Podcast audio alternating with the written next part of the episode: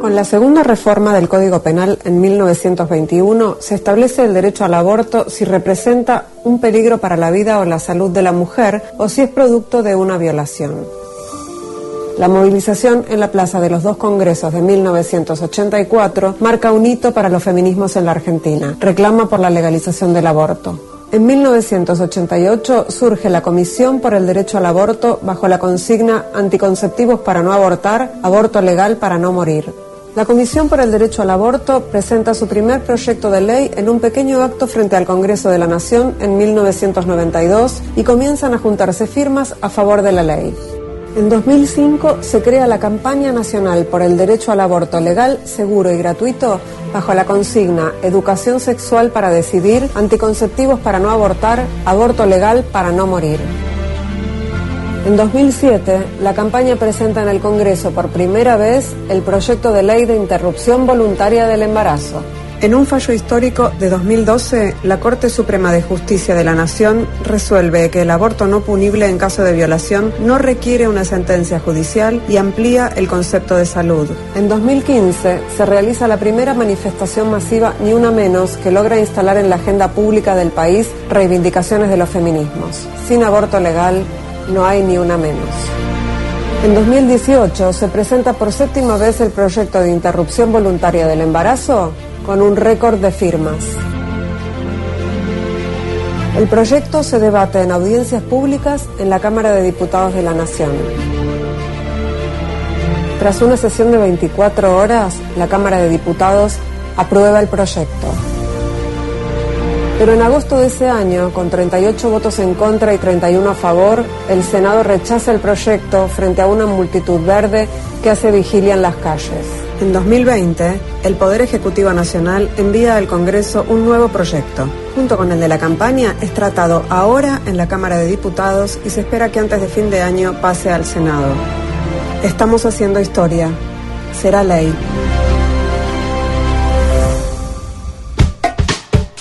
A esta altura me debes más que un gracias. Para en el mundo.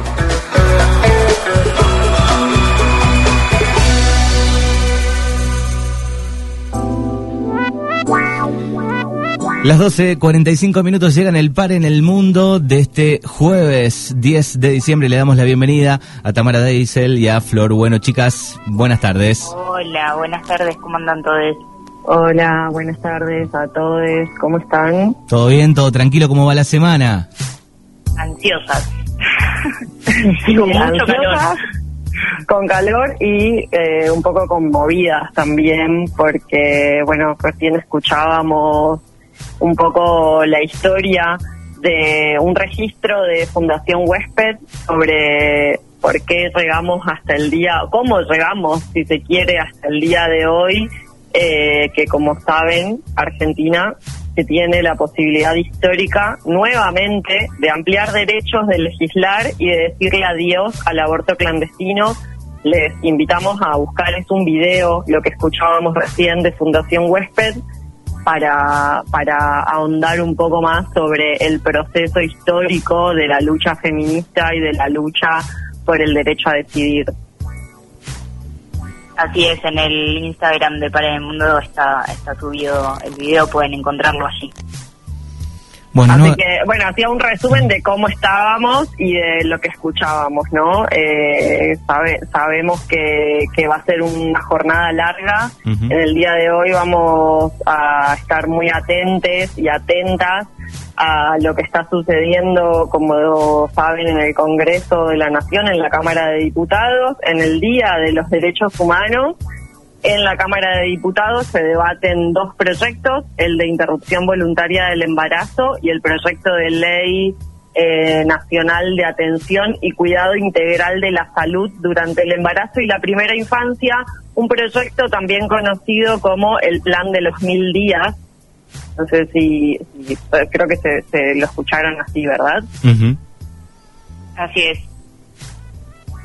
Eh, no sé qué nos, me gustaría, Manu, si podés contarnos qué mm, estuvo pasando en, en Darregueira un poquito o Sí, eh, bueno, lo hemos hablado, lo hemos hablado a lo largo de la semana y, hoy lo hablábamos con Fer más temprano y después en la columna con Alberto, lo decía Lucía también en su columna de, series y cine hace un par de minutos, bueno, una este, gran revolución de, María Verde también, eh, el viernes pasado con un grupo de adolescentes de, de Darregueira, de, adolescentes y, chicas más grandes también, eh, de algunos pueblos de, la zona que se sumaron, fue, fue lindo ver esa, esa movida el viernes a las 7 de la tarde, recorrieron algunos lugares del pueblo, seguramente habrán visto las historias, las fotos, eh, y lo mismo va a suceder hoy a las 7 de la tarde.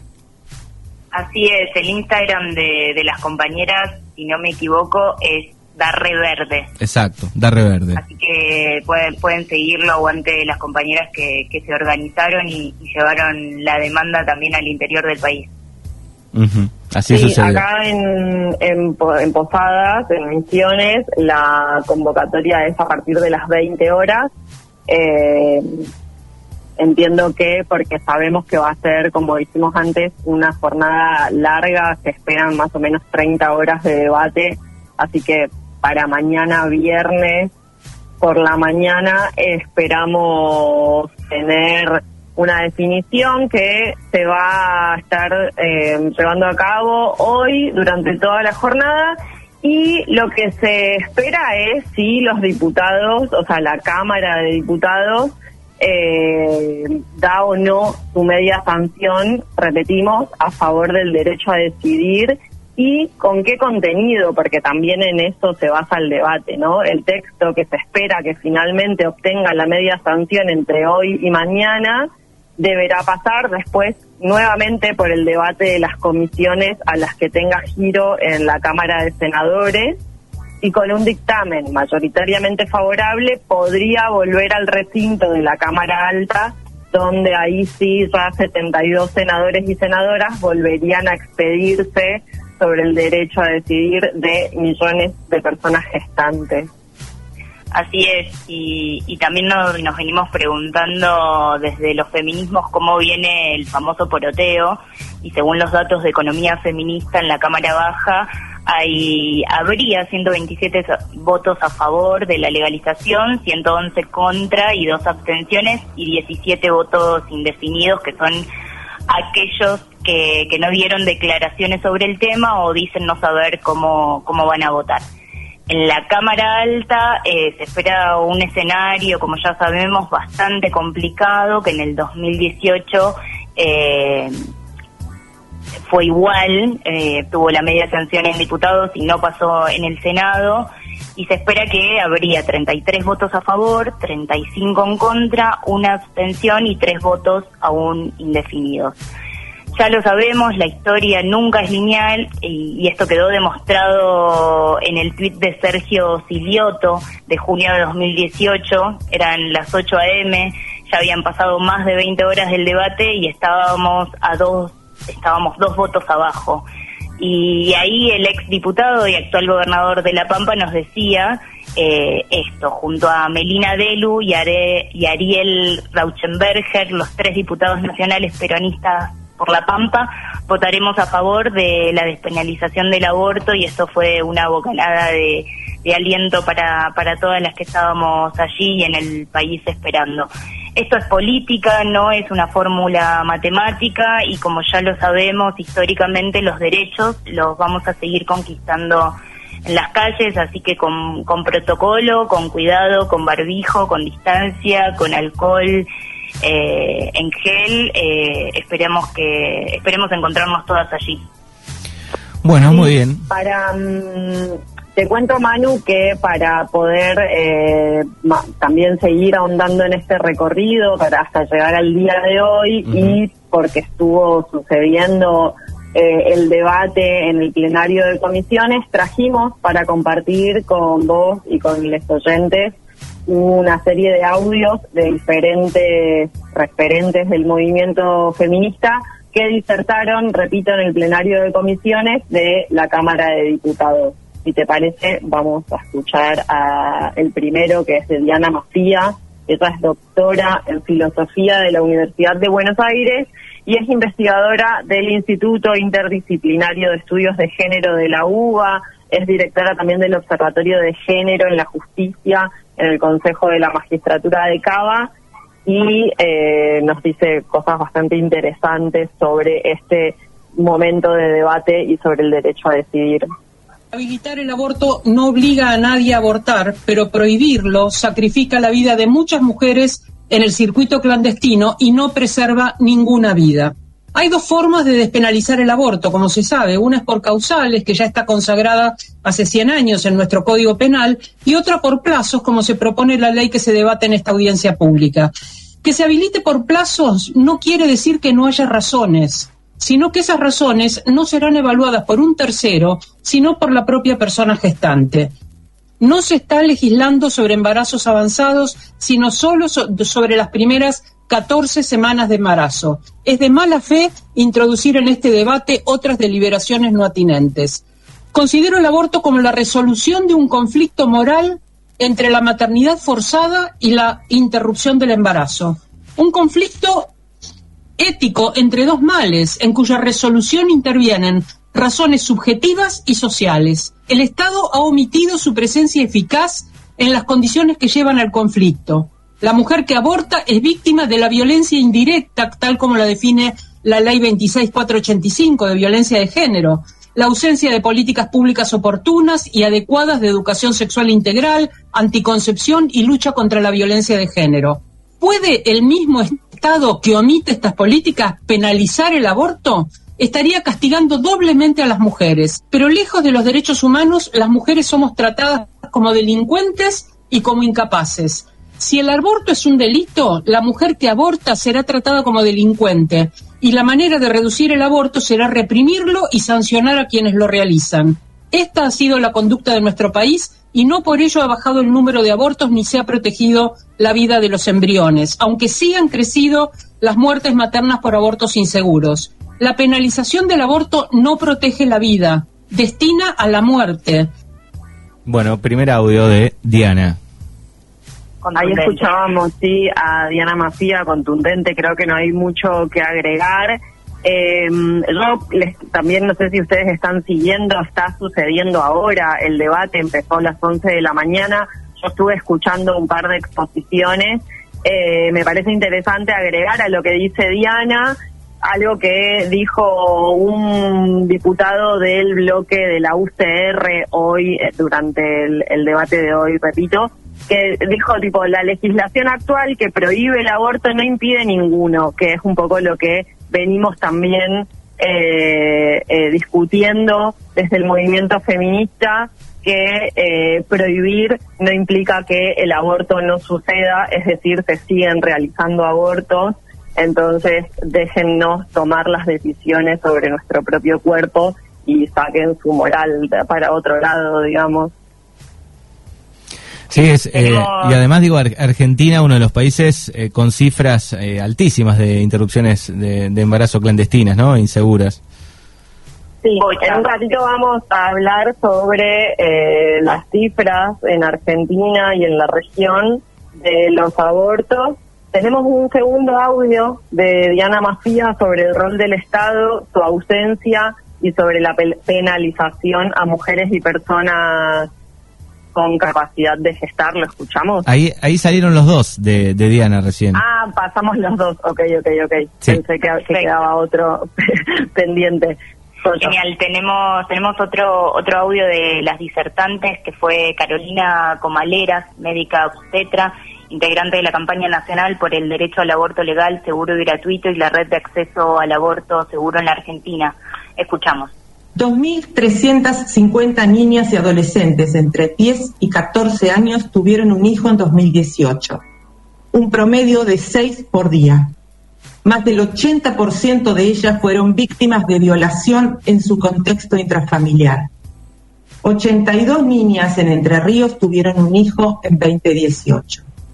Niñas invisibles que cada 3 a 4 horas ingresaron a una sala de partos porque fueron obligadas a gestar y parir. ¿Se lo pueden imaginar? Eso no es una bendición, es tortura. ¿Quién de ustedes puede aceptar que el destino de una niña es maternar a los 10, a los 12 o a los 14 años? Sus proyectos de vida se han visto interrumpidos y se les ha arrebatado la infancia, Por eso la importancia de la hoja de ruta que brinda herramientas al equipo de salud para orientar un abordaje integral e interdisciplinario en la enorme vulneración de derechos de la cual son víctimas y nos permite trabajar para intentar reparar un daño que nunca debió ocurrir. En un mundo justo, las niñas no son madres y nuestro país no puede quedar afuera de ese mundo. Por eso seguimos diciendo, son niñas, no madres. Bueno, muy clara. Sí, más del 80% de, de las 2.350 niñas y adolescentes que tuvieron un hijo en 2018 fueron víctimas de violación. Eh, ese es el, dato que, que, quiero remarcar de este audio para, para que no se nos olvide. Tenemos otro audio que es de María Belén Carcedo, médica general y de familia, integrante de la red de profesionales de la salud por el derecho a decidir y hace un repaso sobre estas voces de mujeres y personas con capacidad de gestar que abortaron de forma clandestina y esto es lo que ella relataba. Tengo 13 años. Desde que me acuerdo mi tío me toca. Quiero empezar la secundaria con mis amigas, quiero que me saquen esto, yo no lo elegí. Soy de un pueblo, mis viejos me mandaron a estudiar, no tengo novio, no trabajo, no puedo ser madre ahora, no quiero, estoy desesperada, ya tomé de todo, ya me puse pastillas y no funcionó. Tengo 42 años. Hace 10 que sé que tengo HIV. Supongo que el preservativo se rompió. No puedo pensar en tener un hijo ahora. No sé qué me espera. Estoy esperando que me entreguen el botón antipánico. Él ya me apuñaló una vez, pero sigue entrando a la fuerza a mi casa borracho y me viola. Yo no puedo tener otro hijo de él. Estas son algunas de las tantas voces quebradas de esos relatos de vida documentados en un sinfín de historias clínicas que venimos hace años registrando en silencio y que hoy, como en el 2018, decidimos una vez más sacar del closet. Forman parte del potente testimonio de personas que luego de siglos de luchas feministas pueden acudir a centros de salud que garantizan derechos donde acompañamos con calidad y calidez. Bueno, otro otro repaso de testimonios, eh, fuerte. la médica María Belén Carcedo, sí. Eh, no, no hay mucho que agregar. Creo que los audios que estamos eh, que, estamos compartiendo son bastante contundentes. Nos gustaría escuchar ahora a Miriam Breckman. Ella, como saben, es legisladora porteña por el Frente Izquierda, toma el guante y habla sobre los antiderechos y su y la falacia de sus argumentos. ¿Escuchamos? Escuchando las exposiciones, parece que esta vez quienes optan por la clandestinidad del aborto intentan darle a sus argumentos un tinte científico para sostener esa posición. No solo dijeron lo que se dice acá, sino que también se hicieron escraches a domicilio de legisladores, se hicieron manifestaciones y rematan aquí con apelaciones morales, religiosas y una fundamental, fundamental, que tengo que destacar porque recorrió varias intervenciones.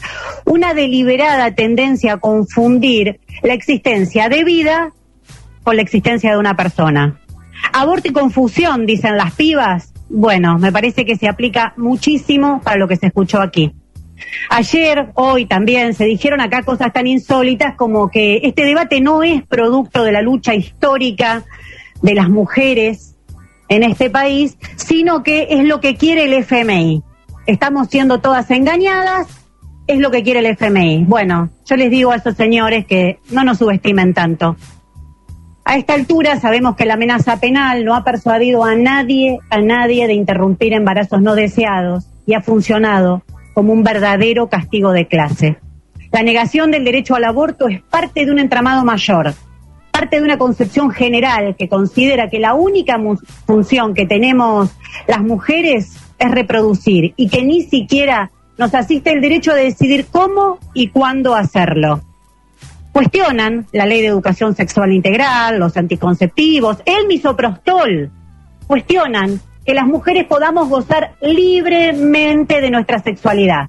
Eso, según estas concepciones que hemos escuchado, quedaría reservado solo para los varones.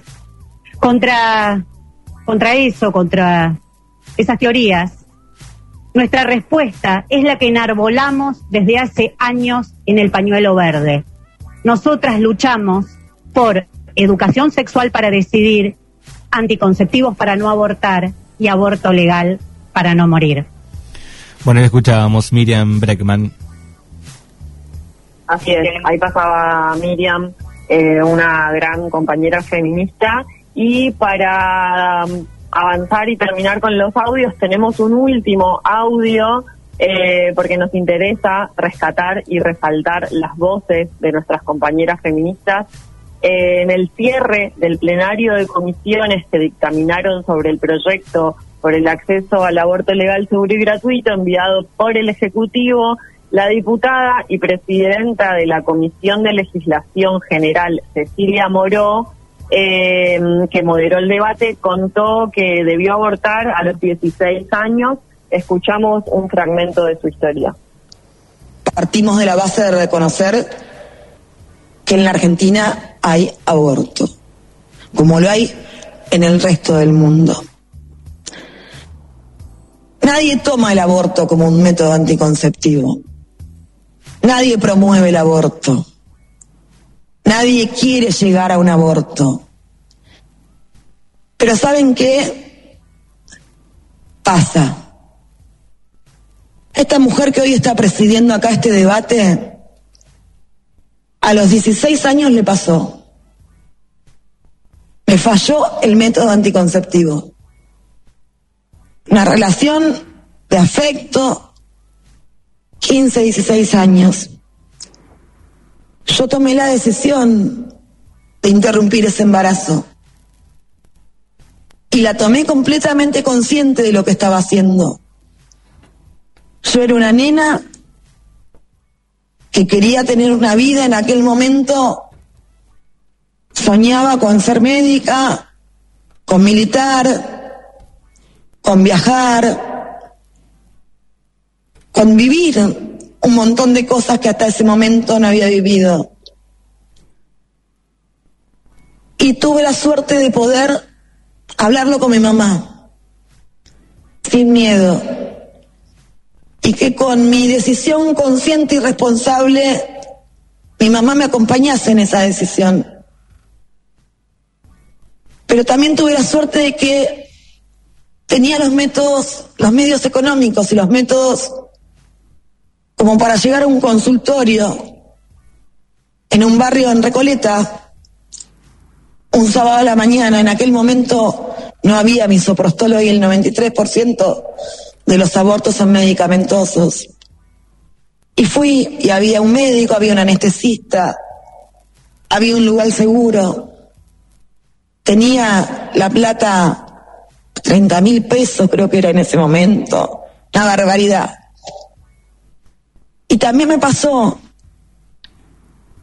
que en mi colegio, en el Nacional de San Isidro, he vivido situaciones de compañeras que no tuvieron que la posibilidad que tuve yo de acceder a un aborto más seguro.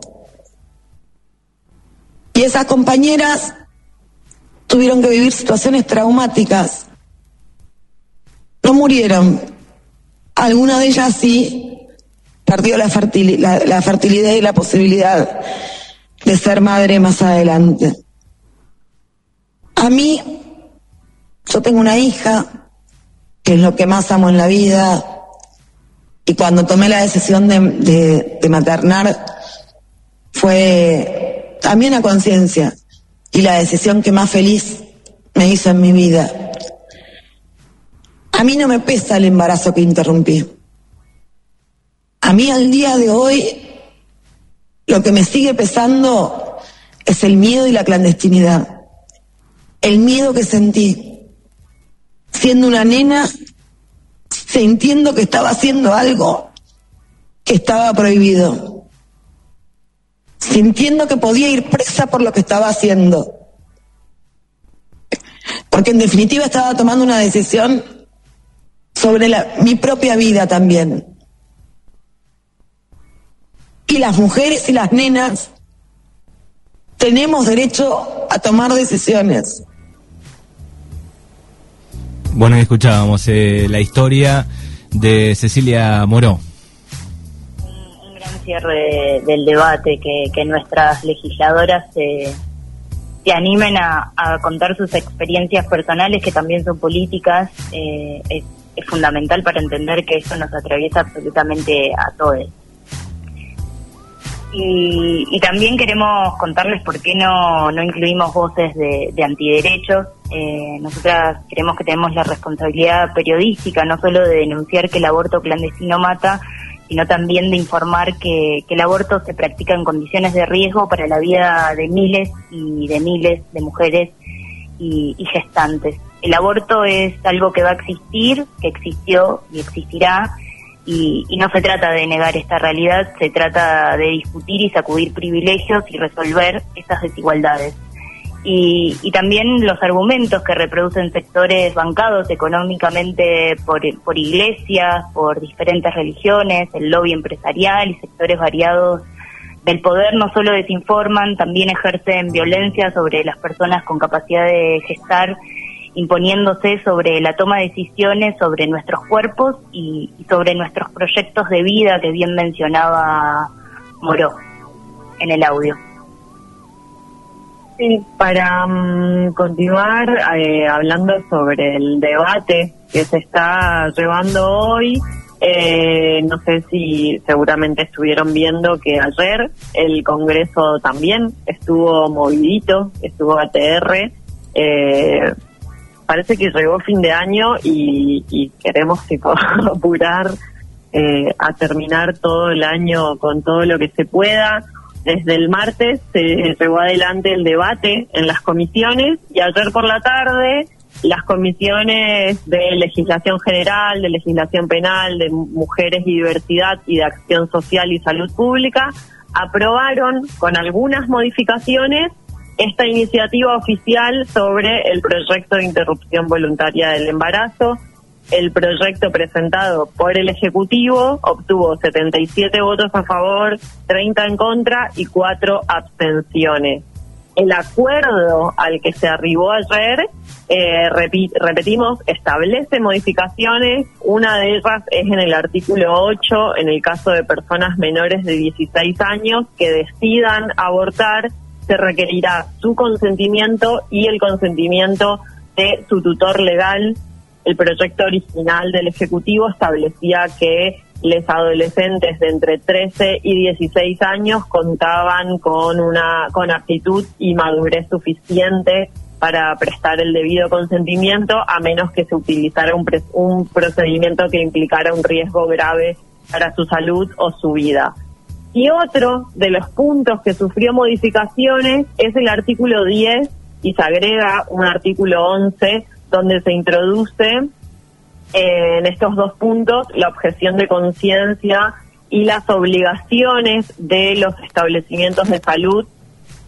Y estos dos artículos eh, disponen que aquellos efectores de salud del subsector privado o de la seguridad social que no cuenten con profesionales para realizar la interrupción voluntaria del embarazo a causa del ejercicio del derecho de la objeción de conciencia, deberán prever y disponer la derivación a un efector que realice efectivamente la prestación y que sea de similares características al que la persona solicitante de la prestación consultó, digamos.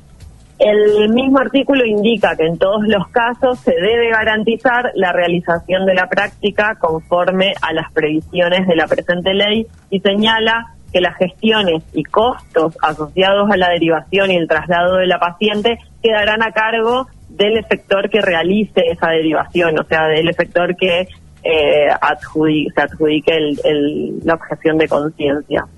Sí, esta, esta modificación es uno de los puntos más cuestionados por, por la marea verde porque pone en riesgo el acceso a la salud, porque qué pasará en las localidades, distritos y por qué no provincias enteras donde no haya una sola clínica hospital que garantice el acceso a un aborto legal, seguro y gratuito.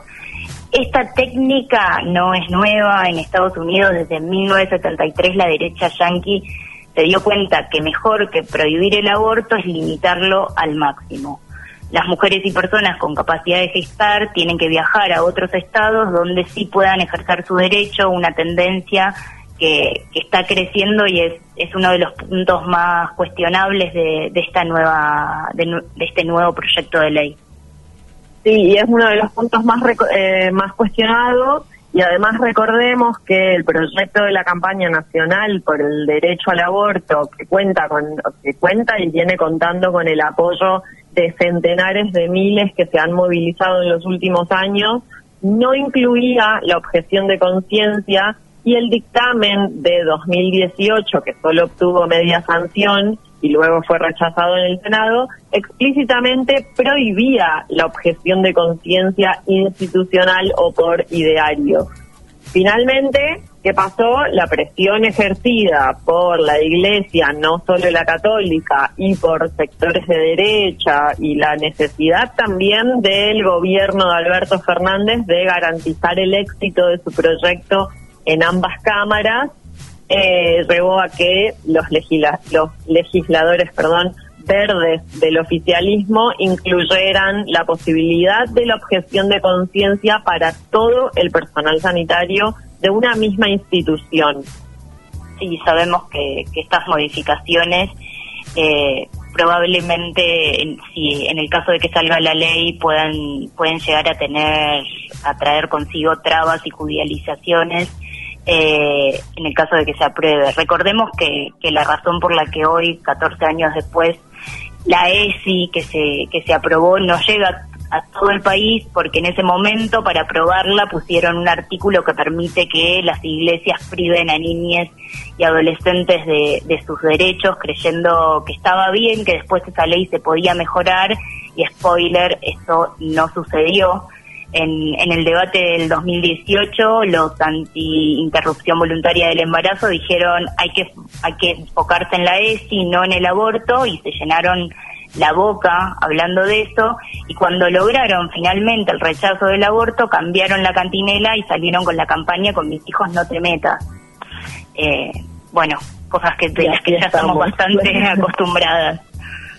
Sí, la, discusión sobre la interrupción voluntaria del embarazo está claro, no es una moda ni es solo un reclamo de una generación, lo también lo escuchamos en los distintos audios previamente, no es una discusión sobre las creencias de las y los diputados, es un derecho humano, es ejercer la soberanía sobre nuestros cuerpos y sobre nuestras vidas, sobre nuestros proyectos de vida.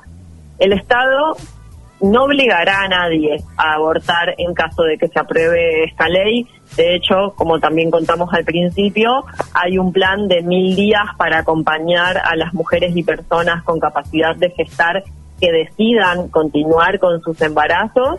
Eh, se trata de que el Estado, o sea, este proyecto de ley, esta aprobación del aborto legal, seguro y gratuito, se trata de que el Estado, que somos todos nosotros, eh, acompañe y garantice salud pública gratuita y de calidad. También está claro que la clandestinidad en todos estos años eh, no salvó ninguna vida. En la Argentina se calcula que se realizan alrededor de 450.000 abortos clandestinos por año. Y este dato no es un invento, es el resultado de un trabajo realizado en 2005 por dos demógrafas que son especialistas que estudian la evolución de la población, eh, dos mujeres, Edith Pantelides y Silvia Mario, eh, a pedido del Ministerio, realizaron este estudio a pedido del Ministerio de Salud de la Nación. Repetimos, Ministerio de Salud de la Nación, eh, que por suerte volvimos a tener las mujeres y personas con capacidad de gestar que deciden interrumpir un embarazo no son criminales. Eh, queda claro que se realizan 450.000 abortos clandestinos por año, pero esas mujeres no son criminales. Todos merecemos un Estado presente cuando de la vida y de la salud se trata y no por eso, o sea, por, por ejercer nuestro, nuestra decisión y nuestro derecho a decidir, no debemos ser criminalizadas. Sí, eh, la pregunta final es si habrá más aborto en caso de que se apruebe la ley. Eh, no, es, no, es, una respuesta ni, lineal. En, en, los países donde el aborto se legaliza se puede percibir un aumento de la cantidad de abortos porque se pasa de no tener registros certeros a tenerlos. Pero a largo plazo la tasa se estabiliza y se disminuye. Salir de la clandestinidad nos dará el registro necesario para poder continuar planificando políticas públicas en salud, en educación y desarrollo social para todos. Sabemos, gracias a la historia de nuestro país y la región, que la verdad es libertad y, y esperemos dejar la clandestinidad en la vereda de la hipocresía, que es su lugar, y ojalá que sea ley. Ojalá que sea ley. Manu. Bueno, sí, las estaba escuchando. Eh, Lo muteamos. No, no, la, las estaba escuchando, las estaba escuchando atentamente. Bueno, este, la pregunta es si acaso tantos años de, de, penalización, este, del aborto, no impidieron su práctica, ¿no? Y la respuesta es no. Exacto. Yo creo que, que, que tenemos muchos argumentos para que para que hoy o mañana se, se convierta en ley, para que el 29 de diciembre, que se supone que se va a tratar en, en senadores, no, no hagan oídos sordos a una demanda de, de, todo el movimiento feminista y una demanda que debería ser de absolutamente toda la sociedad porque se trata de nuestra salud, de nuestra vida y de nuestro cuerpo. Bueno, muy bien. Paren el mundo de día jueves. Chicas, les agradecemos. Gracias a todos y nos encontramos en la plaza.